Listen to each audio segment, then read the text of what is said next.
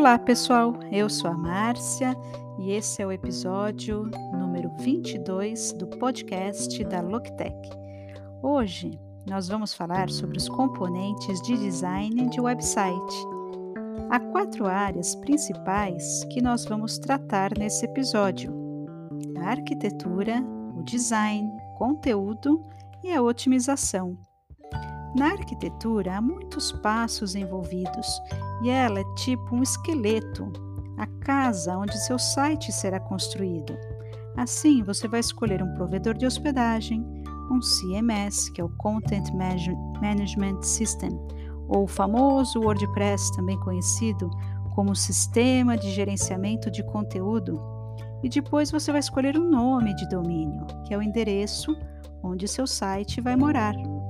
Então vamos lá. Primeiro você vai instalar o CMS e os plugins com recursos necessários que o acompanham. Talvez um visualizador de slideshow ou um plugin para SEO, qualquer coisa que irá ajudar seu site a funcionar melhor. Eles têm tudo isso para WordPress e eu fiz um post no Instagram com 5 dicas de plugins. Depois dá uma passadinha por lá e dá uma olhada que é bem interessante. Então, depois de instalado o CMS, você vai construir o layout e o design.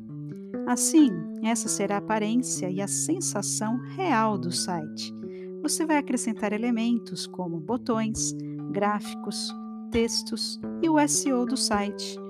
Depois você vai testar o site. Então, construa, construa seu site é, com o nome de domínio de teste um domínio de preparação até que esteja pronto para colocar no ar, e logo após você irá finalmente lançá-lo.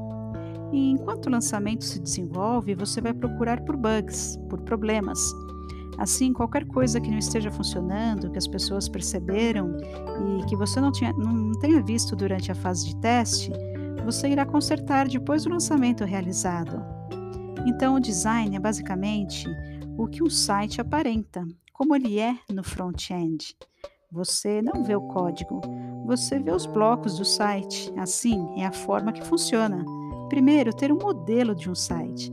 Então, ele é basicamente um desenho wireframe que mostra todas as páginas do site e exemplos de como ele será a partir do design. Isso seria o mapa do site. E a partir daí, então, receberão feedback do desenvolvedor e da equipe de marketing para mudança de cor, mudança de um botão maior ou menor, simplesmente feedback desse tipo para garantir que o site tenha aparência melhor que puder. Uma vez que se torna um código em um site real ou um tema, se você estiver em um CMS, você irá implementar as mudanças que o feedback deu a você e ele terá um design ao vivo com o desenvolvedor. Assim, após isso ser feito, você irá trabalhar com a equipe para terminar o site espera-se colocá-lo na plataforma preparatória antes de ir ao ar. Portanto, o conteúdo do seu site é toda a informação, todos os textos, isso inclui os downloads também, os arquivos PDF, infográficos, publicações em blogs, páginas Quem Somos, estão todas inclusas no conteúdo. Então, primeiro o que você vai fazer é criar uma lista de páginas e você pode usar o wireframe do design original do site que o designer estava usando para começar. E depois você vai completá-lo com o conteúdo do site. Você irá escrever todo o conteúdo da homepage, da página Quem Somos, da página de contato, e você irá garantir que esteja otimizada com SEO. Depois você irá editar o conteúdo, portanto, você precisará de alguém como um redator. Eles irão procurar erros gramaticais, erros de ortografia, concordância, para garantir que tudo faça sentido, verificando as procedências para assegurar que estejam corretas. Tudo isso entra na edição da cópia e, finalmente, acrescentar o conteúdo ao site construído.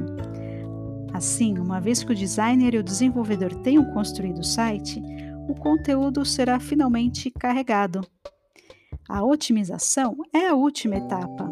Isso irá criar as melhores práticas de SEO, como metadados e o mapa do site que eu mencionei anteriormente.